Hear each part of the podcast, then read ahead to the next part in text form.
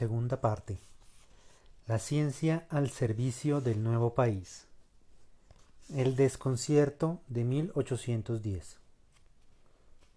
Francisco José de Caldas perteneció a esa generación que tuvo que vivir un cambio en el orden político de cierta radicalidad, y por tanto fue de esas personas que se vieron obligadas a reconstruir un sistema de poder sin más herramientas que su conocimiento del mundo e imaginación, y las circunstancias que, para esos años, cambiaban a velocidades inimaginables, el evento más publicitado y reconocido es el llamado Grito de la Independencia, del 20 de julio de 1810 en Santa Fe de Bogotá.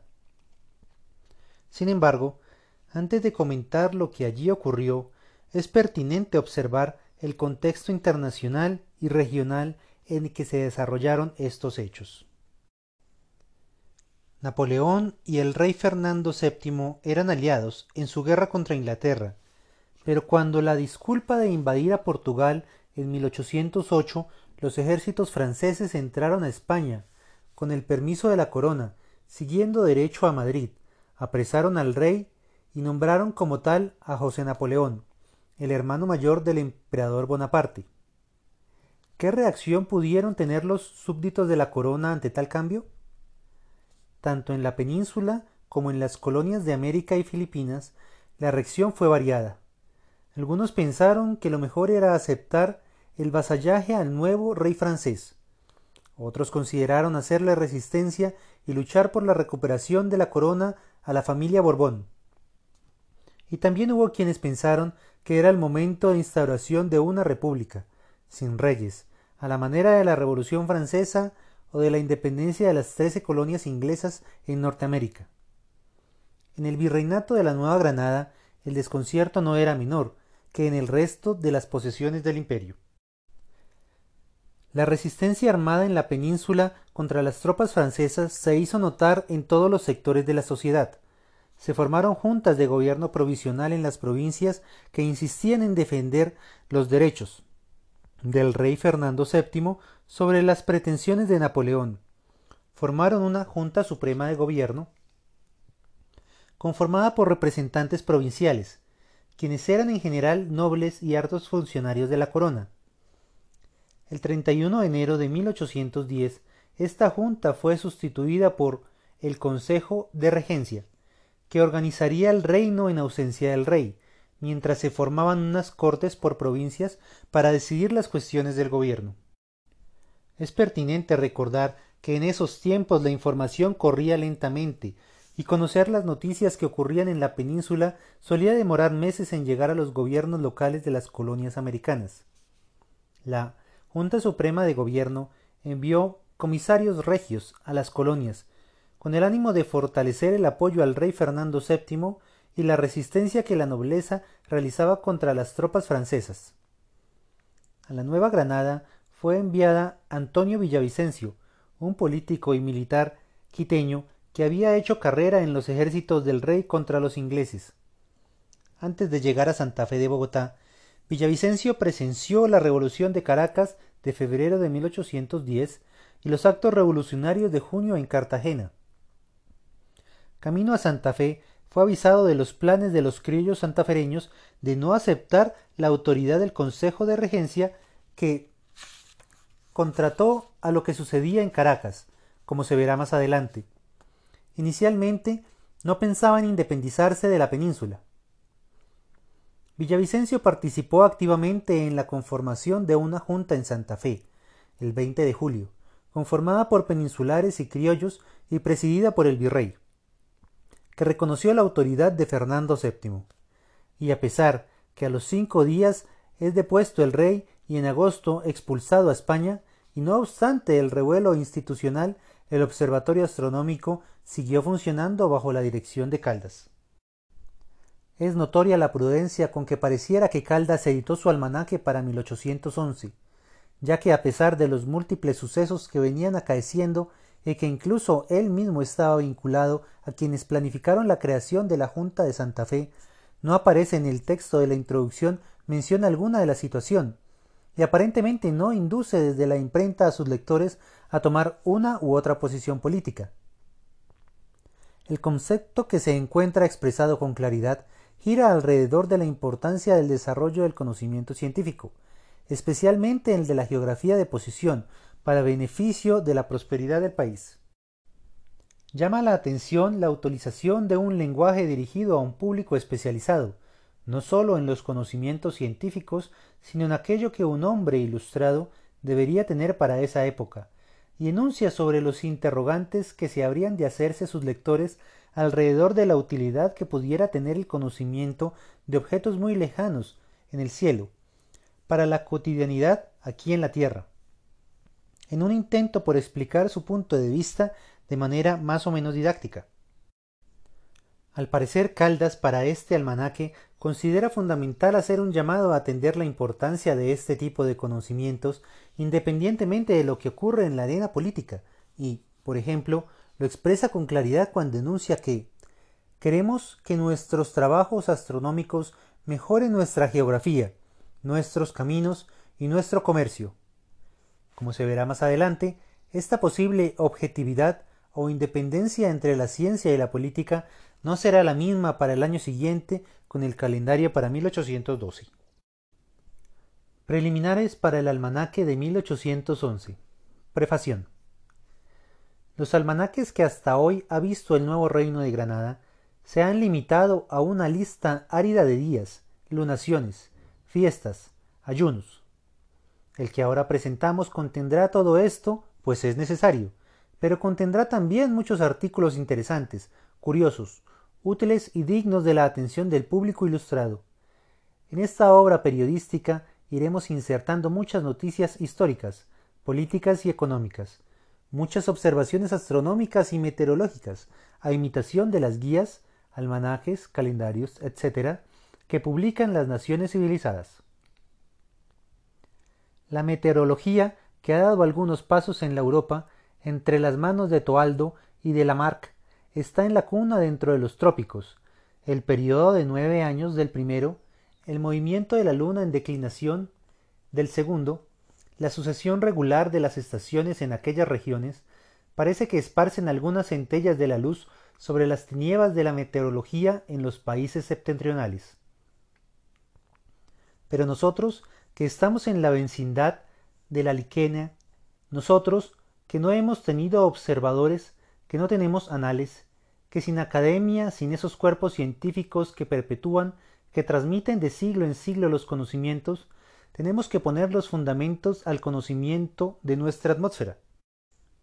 Si Lamarck en París ya hace algunos pronósticos, si sus desvelos han sido recompensados con un suceso feliz, nosotros nos hallamos en materia de meteoros con tantos conocimientos como los arúspices, y agures para predecir el resultado de una batalla. Nada sabemos en nuestra meteorología y todo tenemos que hacerlo. Esta confesión ingenua que nos dispensa de la futurización nos impone el precepto de observar, de combinar y de presentar los resultados. Esto haremos y esta será nuestra obligación, el artículo que consagramos a la meteorología se llenará con las observaciones de los años precedentes. Observar el cielo por observarlo sería una ocupación honesta, pero no pasaría de una curiosidad estéril que llenase los momentos del hombre ocioso y acomodado. Este observador sería inútil, y la patria lo miraría como un consumidor de quien no esperaba nada. Nosotros no queremos representar este papel en la sociedad. Queremos que nuestros trabajos astronómicos mejoren nuestra geografía, nuestros caminos y nuestro comercio. Este es el objeto que tenemos para insertar en este almanaque los resultados de nuestras observaciones. Pero ya oigo que por todas partes se me dice ¿Cómo es que estos resultados mejoran nuestra carta, nuestros caminos y nuestro comercio? ¿Qué relación hay entre un satélite de Júpiter y nuestras comodidades económicas y mercantiles? ¿Pueden las lunas de un mundo tan lejano auxiliar, conducir, mejorar nuestras navegaciones y nuestras especulaciones? Sí. Y esta materia será el objeto de uno de los artículos de este almanaque. Destinamos otro artículo a la economía política. Aquí insertaremos noticias sobre nuestra agricultura, nuestro comercio, nuestros caminos, etc. En el presente año publicamos un rasgo precioso sobre la aritmética política, tomado del almanaque Egota para el año de 1802. Nuestros políticos pueden hacer aplicaciones interesantes al estado de nuestra población y rectificar en beneficio de la patria los principios que contiene. Las fases de la luna están calculadas en nuestras redondas, porque esto basta para los usos de la sociedad. El labrador, el comerciante y el médico que consultan el lugar de este satélite no necesitan saber el instante preciso de la conjunción, de la población y de los cuartos con rigor astronómico. Para estos es suficiente saber el día, y nosotros les indicamos las horas y los cuartos que suceden. No será con las sigias eclípticas, con aquellas conjunciones y a posiciones en que ha de haber eclipse visible o invisible en el reino. Estas se calcularán con precisión por las tablas de la tercera edición de la astronomía de Lalande. Los eclipses son fenómenos muy interesantes para el mejoramiento de la geografía y de la navegación. Los calcularemos por los métodos gráficos de la Caille y de Lalande. Nos limitaremos a decir la hora en que comienzan y acaban por el meridiano del Observatorio Astronómico de Santa Fe. Formaremos una tabla en que incluiremos las ciudades principales del reino, y al lado se verá la hora en que se verificará el principio, el medio, el fin y la cantidad para cada una. Hasta ahora solo se ha dicho en Quito, Panamá, Portobelo, Guayaquil y sus jurisdicciones se quitará media hora. En Caracas y sus jurisdicciones se añadirá un cuarto de hora. En lenguaje astronómico es lo mismo decir los pueblos de las gobernaciones de Guayaquil, Quito, Panamá, etc., están bajo de un mismo meridiano a 7 grados 30 minutos al occidente de Santa Fe y toda la provincia de Caracas está igualmente bajo de otro meridiano a 3 grados 45 minutos al oriente de esta capital. El siglo XIX pide una expresión más exacta. Ya es tiempo de hacer ver a cada quien el lugar que ocupa en su provincia y la provincia en el reino. Es tiempo de que se sepa que a veinte leguas al oriente se encuentran cuatro minutos de más, y que a veinte leguas al poniente se encuentran a estos mismos de menos. La longitud de los lugares, la diferencia de meridianos entre los diferentes pueblos que constituyen el nuevo reino de Granada, será uno de los objetos más importantes de este almanaque. Nosotros llamaremos a examen las observaciones hechas en todo tiempo, en todos los puntos del reino. Nosotros discutiremos sus resultados e iremos poco a poco poniendo los fundamentos a la carta geográfica. Este año nos ocuparemos con la posición de Quito y el artículo destinado a estas materias se titulará Geografía del Reino. Hemos creído que no hay cosa más propia de un profesor de astronomía que anunciar al público los fenómenos que deben acaecer en los años venideros, presentar sus observaciones y los resultados. Así, comenzará la capital a recoger el fruto de un observatorio que fundó el célebre Mutis y que hoy sostiene el Estado. Nadie podrá en el reino disputarnos este derecho, y creemos que no hay privilegios ni prescripción cuando se trata de servir a la patria.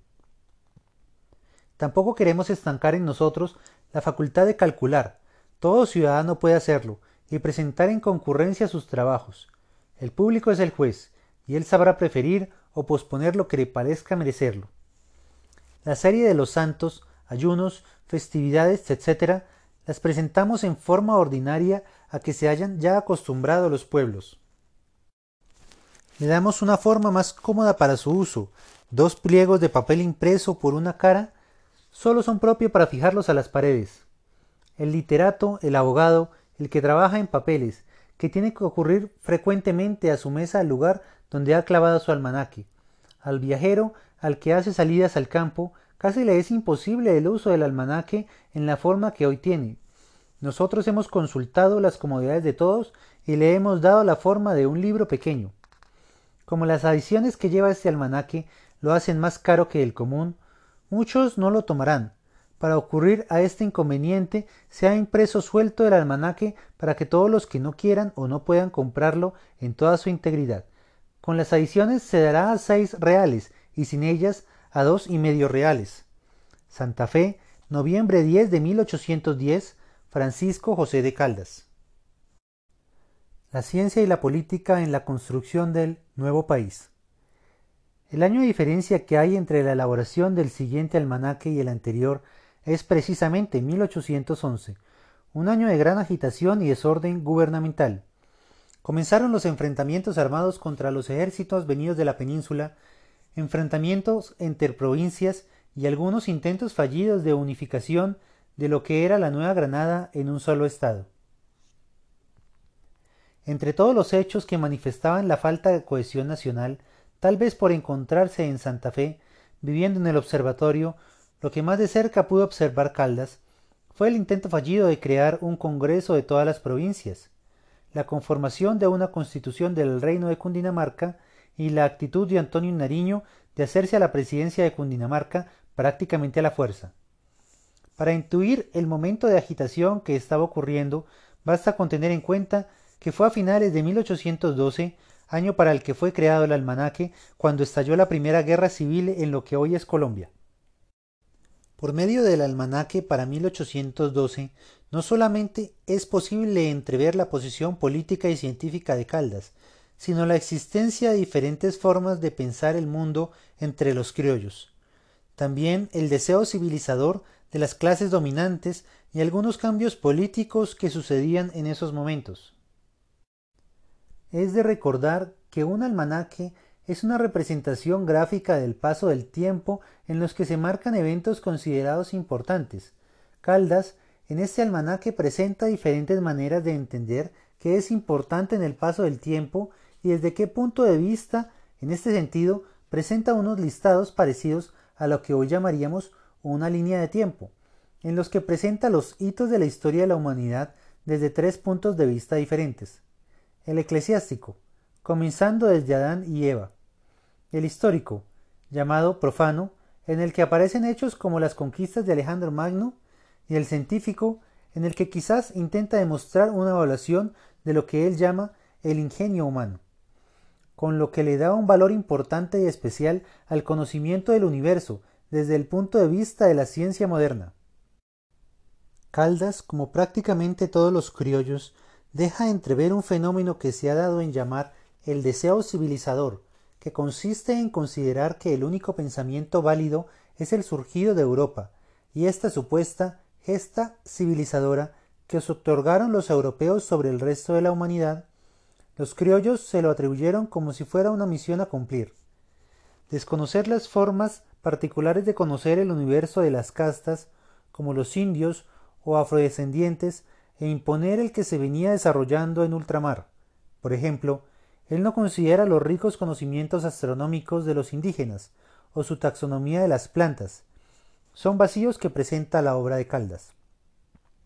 Porque para él sólo tenía validez la astronomía nacida en Europa. Sin embargo, es de resaltar que en este almanaque es explícito el llamado a la independencia científica como una bandera fundamental, como una tarea a desarrollar con premura, con planteamientos como por ejemplo si hemos sacudido el yugo político de Europa, sacudamos también esta dependencia científica que nos degrada y que nos mantiene en una infancia literaria más ignominiosa que la esclavitud misma. Pero, ¿por qué hablaría Caldas de haberse sacudido el yugo de España si aún no era claro el tipo de gobierno que se construiría en la Nueva Granada?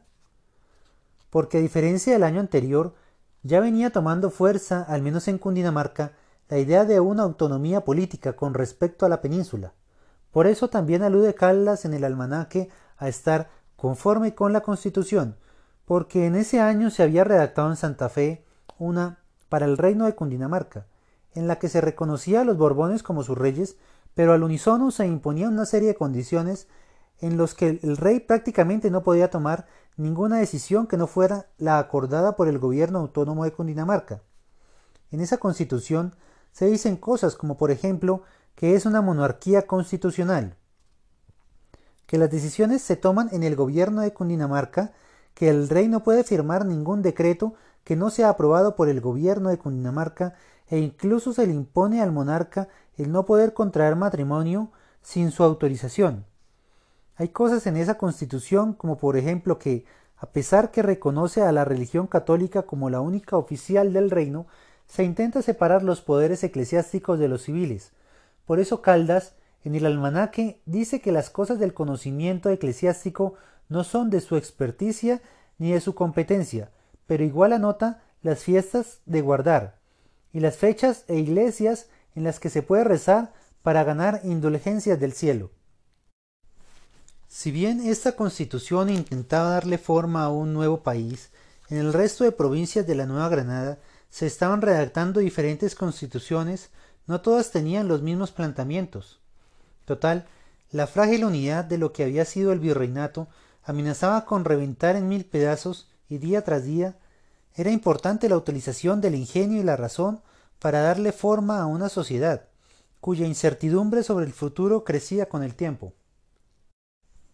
Es de anotar que en ese almanaque se percibe la intención de Caldas por difundir los conocimientos científicos a un público más amplio que el de los peritos en la materia, siendo quizás pionero en el periodismo de divulgación científica, como hoy lo hacen canales especializados o programas instructivos para las amplias masas. Aparecen explicaciones sobre los fenómenos de la Luna y las estrellas con énfasis en la importancia de ese conocimiento para la búsqueda de bienestar, el que se señale el deseo que en Caracas y Cartagena se enriquezcan ese tipo de informaciones a sabiendas de que eran ciudades que se habían rebelado abiertamente contra la corona y que no necesariamente admitirían el liderazgo de Santa Fe. Es una clara insinuación de poner el conocimiento científico por encima de las divisiones políticas regionales. En medio de la tormenta política, Caldas intentó aportar desde el conocimiento científico a la independencia de Europa, desde el conocimiento del territorio propio, y quiso presentar al mundo científico las particularidades que implican la percepción del universo desde esta región del planeta. Siempre expresó la convicción de que el impulso de este tipo de saberes es benéfico para la producción de riqueza y salud de su sociedad. Almanaque de las Provincias Unidas del Nuevo Reino de Granada para el año bisiesto de 1812, tercero de nuestra libertad, calculado por don Francisco José de Caldas y Tenorio, director del Observatorio Astronómico de Santa Fe de Bogotá. Prefación.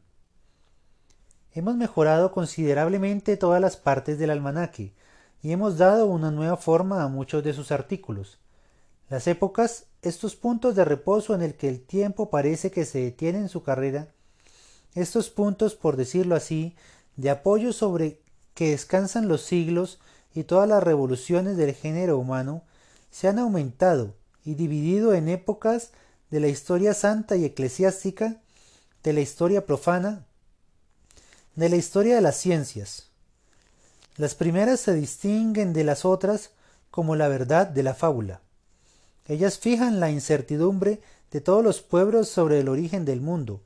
Ellas nos enseñan los castigos y las bondades del Señor, los progresos de los pueblos, de las artes, de la moral y de los vicios. Ellas son las únicas antorchas que nos alumbran en medio de las tinieblas de los primeros tiempos. Cuando las historias profanas, dice un sabio, no cuentan sino fábulas o al menos hechos confusos o medio olvidados.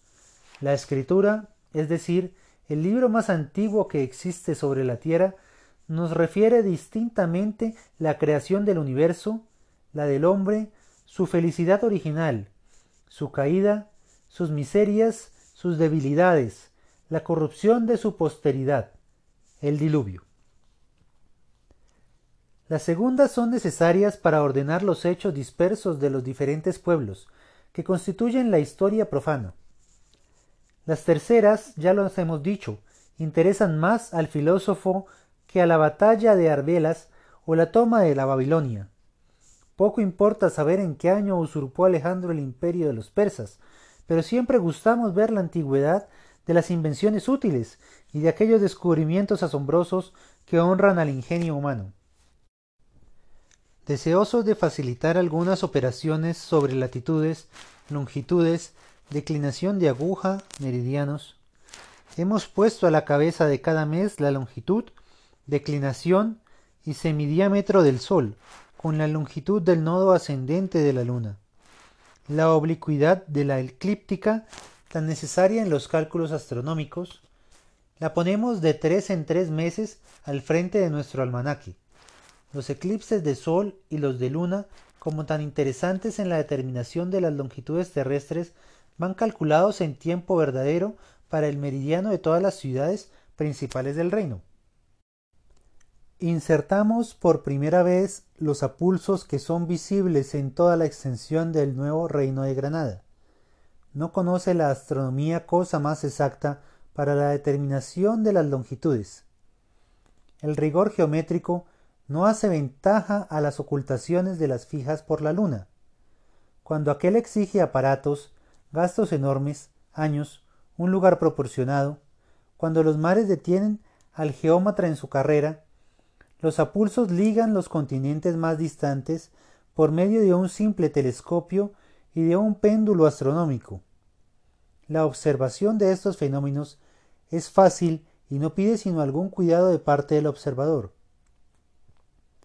El hombre menos instruido en materias de astronomía puede hacer este género de observaciones y puede contribuir a los progresos de las ciencias y particularmente a la perfección de nuestra geografía.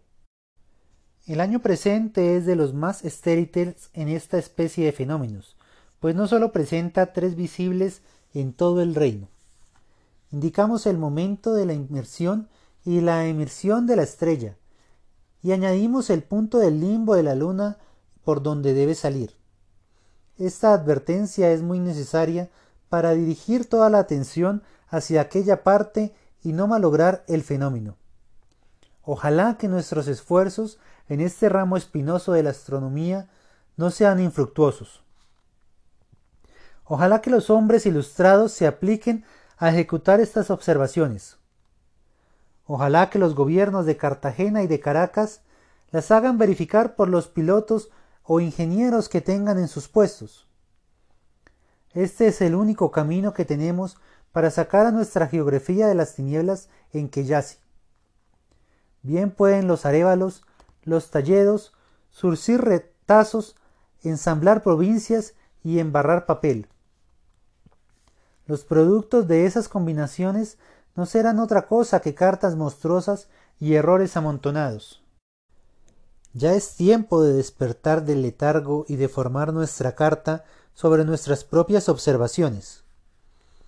¿Hemos de esperar que el europeo venga a medir y a descubrir nuestros países?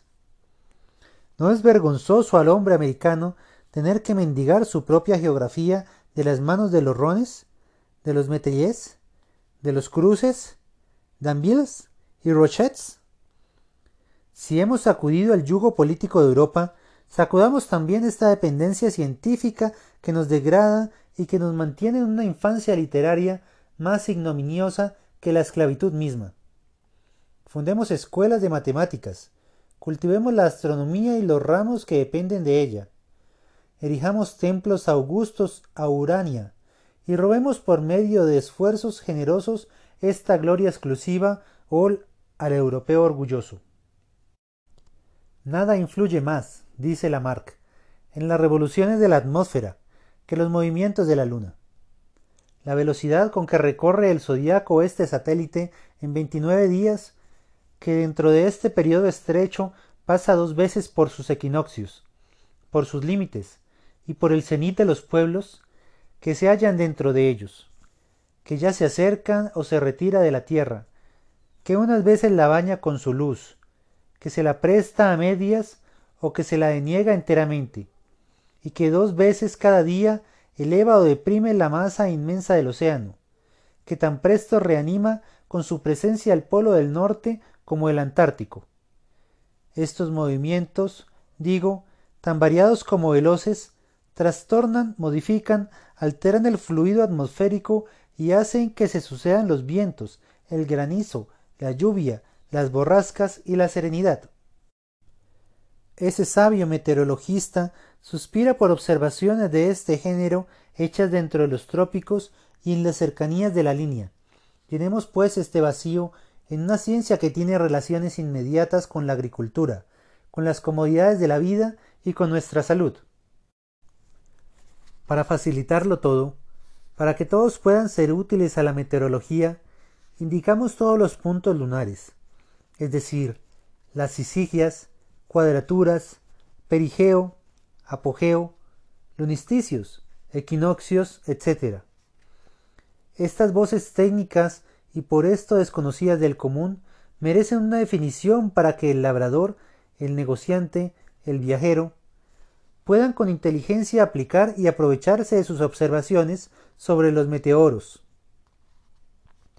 Sisigia es lo que vulgarmente se llama oposición y conjunción. Cuadratura es cuando el disco de la luna tiene la mitad iluminada y oscura la otra mitad, o lo que se llama cuarto creciente o cuarto menguante. Apogeo es cuando la luna está más retirada de la Tierra, y por decirlo así más alta.